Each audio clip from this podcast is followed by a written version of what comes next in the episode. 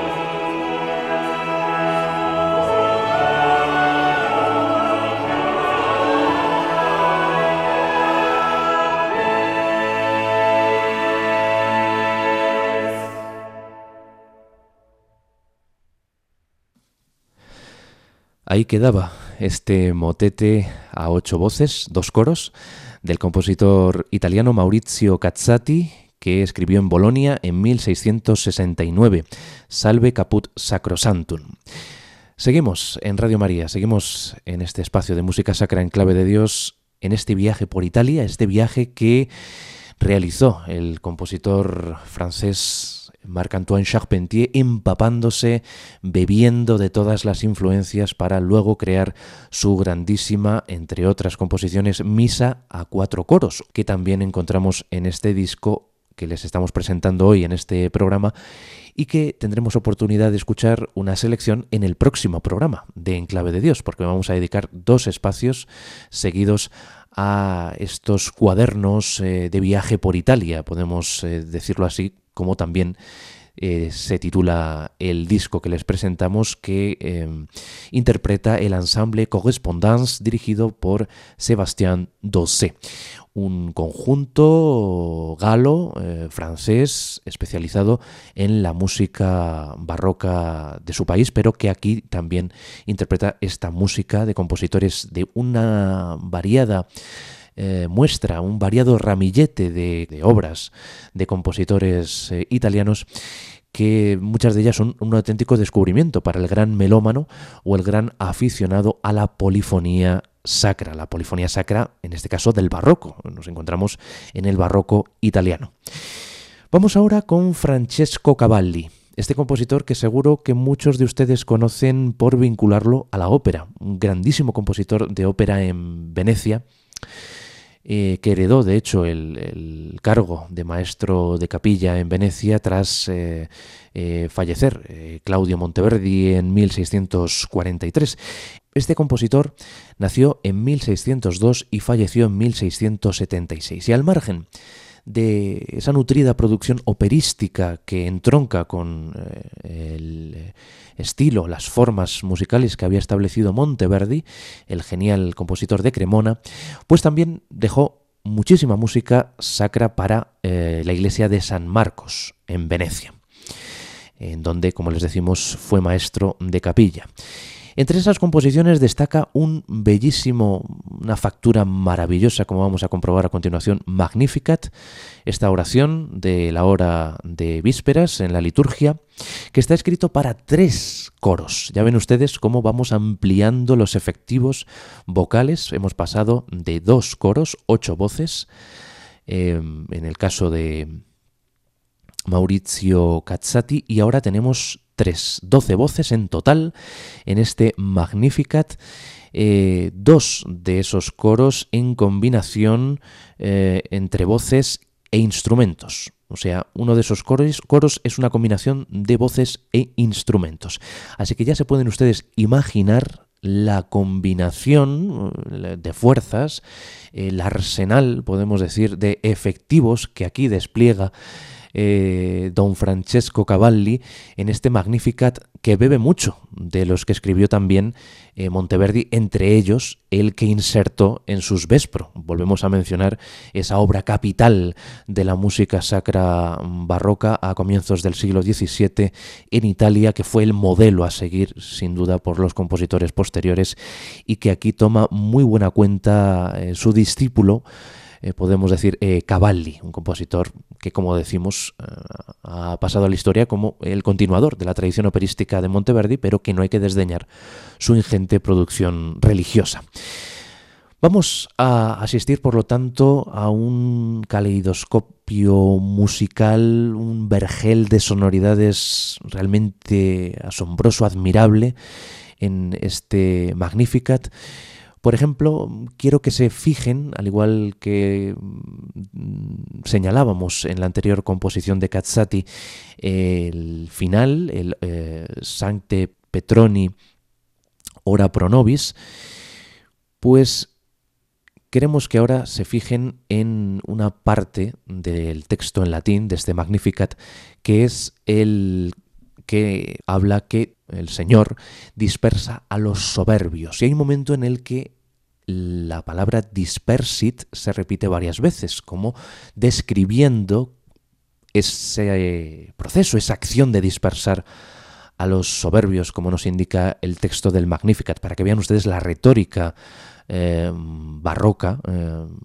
en este caso eh, vinculada a un texto litúrgico, esa retórica mm, que era muy propia de la música operística, pero que aquí también pues salpica a ese texto que en definitiva también es teatral, ¿no? Porque nos está hablando de todas esas maravillas que va describiendo María a su prima Santa Isabel en ese famoso pasaje bíblico del Magnificat. Y hay otro momento en el que encontramos una fuga muy vistosa, muy nutrida en la palabra esurientes. En Shushepit encontramos también a las voces en canon. Ahí desarrolla un canon, Cavalli, en esa parte concreta del texto. Pero voy a dejar que ustedes pues disfruten y se dejen llevar por esta música, como siempre decimos y queremos en este espacio sin duda que ustedes disfruten de la música per se al margen de toda explicación teórica y mm, comprueben por ustedes mismos el amplio dispositivo instrumental y vocal que aquí destina en una combinación asombrosa entre eh, el coro al completo y luego las partes que va destinando a los eh, solistas eh, y luego también las partes concertantes, ¿no? Porque es una fusión de ese estilo eh, nuevo, la nueva práctica que estableció Monteverdi en sus Vespro, entre otras obras, de la Beata Vergine y que aquí pues vuelve a desarrollar el compositor Francesco Cavalli. Una combinación realmente magistral, un auténtico despliegue de fuerzas vocales e instrumentales. Magnificat a 12 voces, o sea, tres coros de Francesco Cavalli.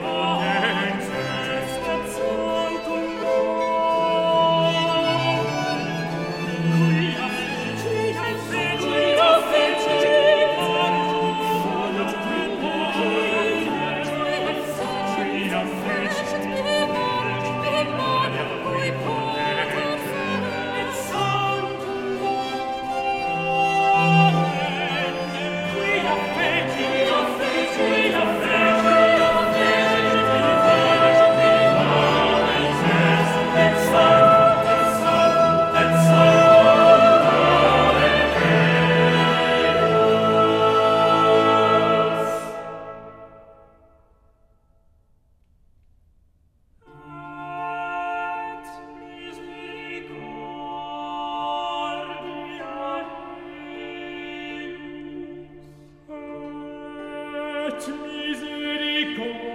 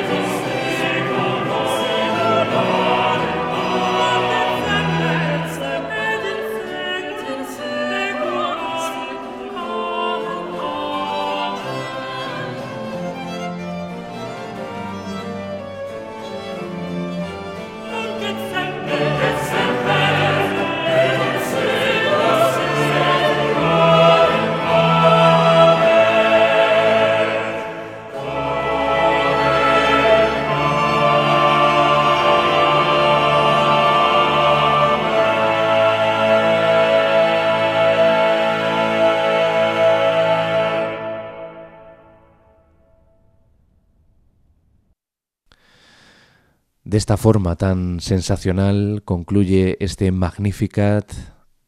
a tres coros, a doce voces en total, de Francesco Cavalli, compuesto en torno a 1656 en Venecia.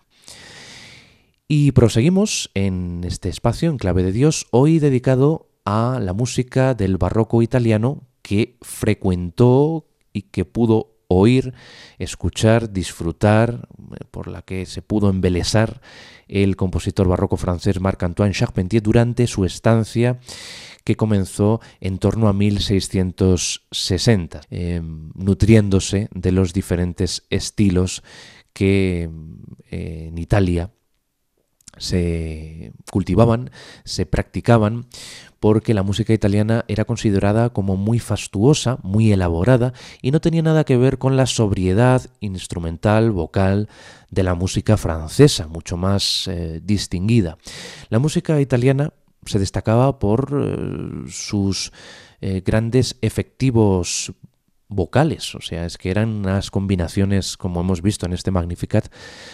pues eh, realmente espectaculares, ¿no? O sea, eh, era algo insólito para un francés mm,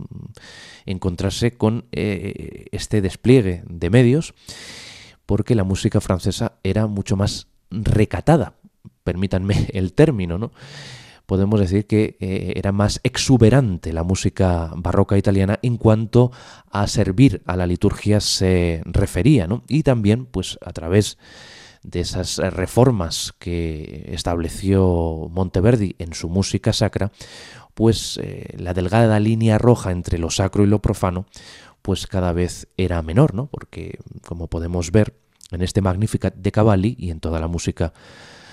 Em, sacra religiosa de Monteverdi, pues el estilo concertato, o sea, meter em,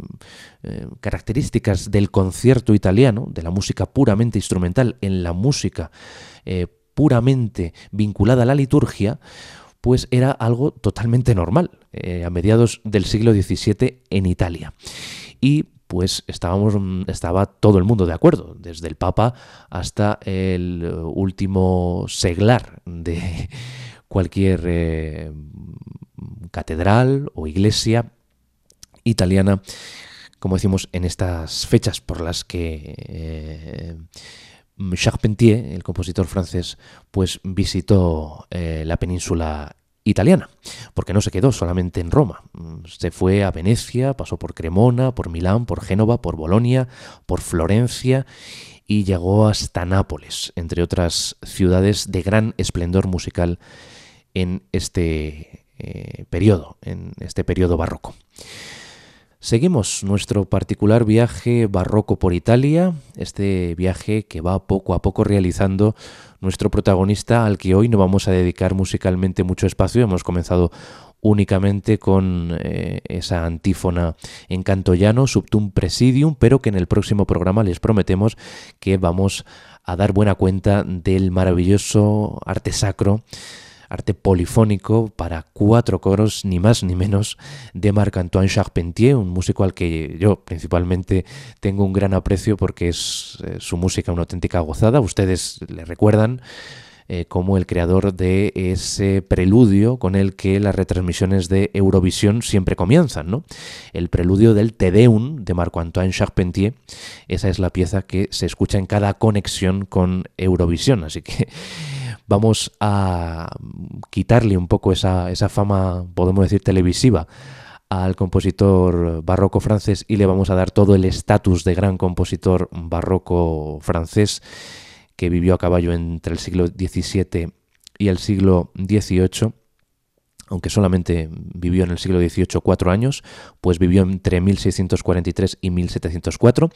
y por lo tanto esa es nuestra intención, de dignificar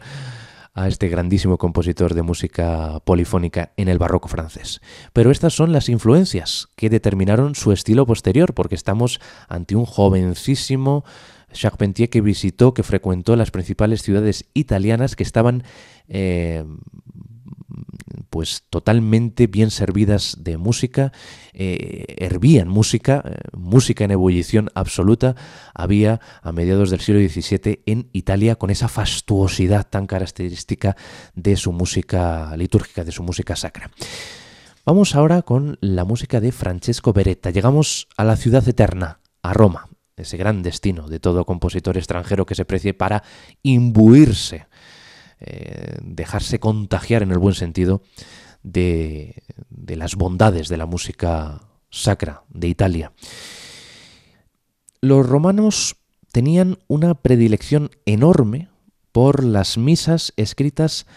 para 12 mm, diferentes voces. O sea, estamos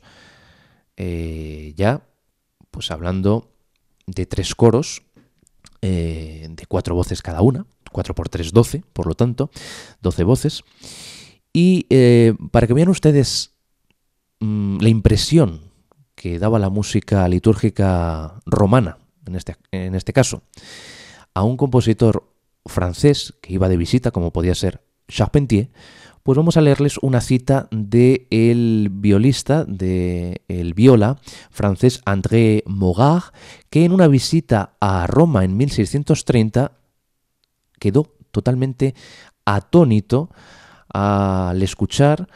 una misa de 10 diferentes eh, coros, o sea, algo espectacular, eh, donde dice que había dos órganos enormes erigidos cada uno en cada lugar, en cada parte del altar mayor, donde dos coros eh, se emplazaban, se localizaban. A lo largo de la nave, nos dice este viola, había ocho coros mm, más, o sea, ocho mm, coros más eh, respecto a los, a los que antes detalló, cuatro por cada lado. Estaban elevados en una gran plataforma, ocho o nueve mm, pies por encima, ¿no? Podemos decir, estaban, estaban en, una posición más elevada a, digamos, eh, lo que era la parte donde se sentaban los feligreses. Y estaban equidistantes, lejanos, mm, cada uno de, ellos,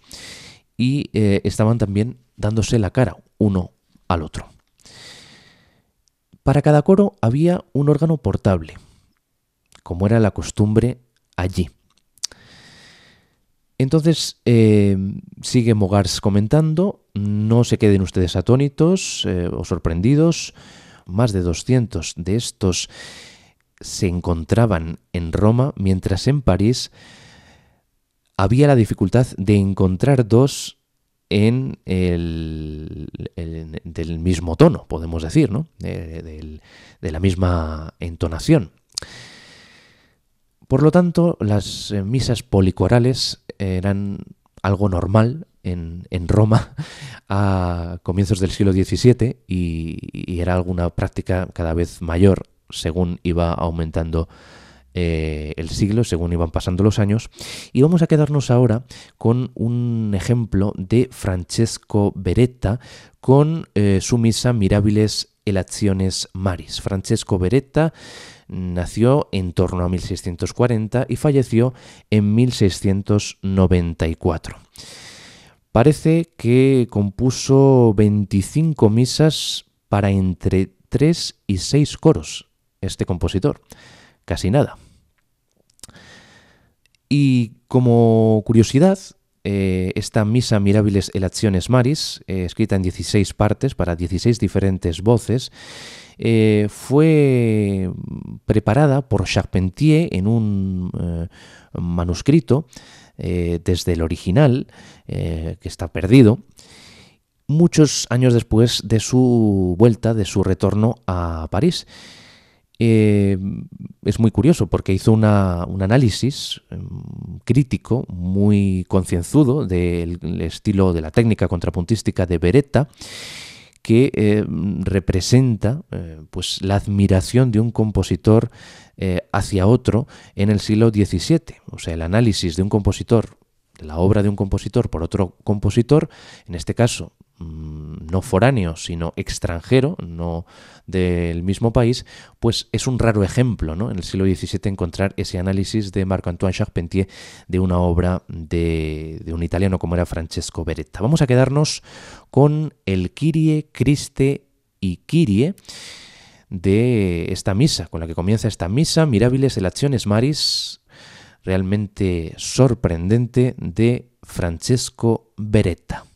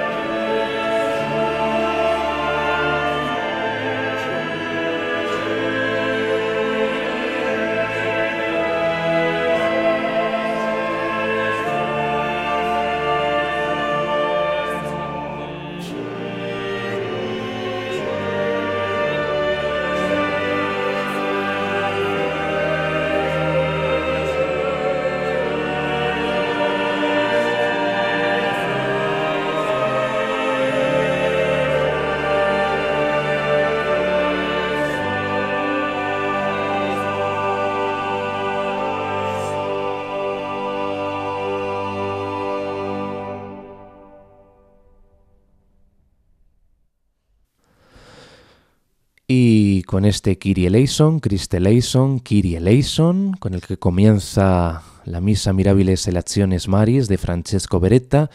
hemos concluido este primer programa de Enclave de Dios que vamos a dedicar a este recorrido por Italia del compositor francés Marc-Antoine Charpentier gracias a estos cuadernos de viaje por Italia que nos propone el ensamble Correspondance dirigido por Sebastián Dosé. Una nueva grabación discográfica de esta música que es un auténtico descubrimiento para muchos, para mí incluido, y que he querido presentársela a todos ustedes para que disfruten de esta gran espectacularidad vocal, sobre todo también instrumental, pero este gran despliegue de medios eh, técnicos, eh, de esta fastuosidad que encontraba Charpentier en su viaje por Italia, porque es que la música de Italia era el modelo a seguir de los diferentes compositores europeos en el terreno sacro y nos hemos podido hacer una idea de esa gran variedad de estilos y sobre todo de esos medios eh, que ponían los compositores a disposición de la liturgia, cada uno en sus respectivas eh, ciudades. Hemos eh, frecuentado Bolonia, hemos pasado por Venecia y hemos llegado a la ciudad eterna, hasta Roma. En el próximo programa escucharemos el ejemplo que después de asimilar todas estas influencias nos dejó eh, Marc-Antoine Charpentier, el compositor barroco francés, en su Mes à quatre chœurs, la misa a cuatro coros, que fue el resultado, el fruto de esta asimilación de tantas influencias italianas. Espero que haya sido de su agrado este primer tramo del viaje por Italia de Charpentier en el espacio en clave de Dios de Radio María y ya saben que tienen una dirección de correo electrónico disponible para todo aquel que quiera ponerse en contacto con nosotros. Es la siguiente en clave de Dios arroba radiomaria.es. Deseando que sigan disfrutando de nuestra programación,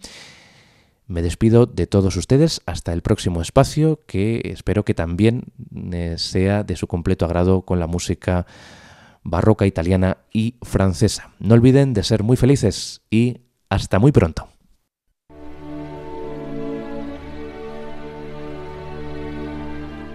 Y así termina En Clave de Dios con Germán García Tomás.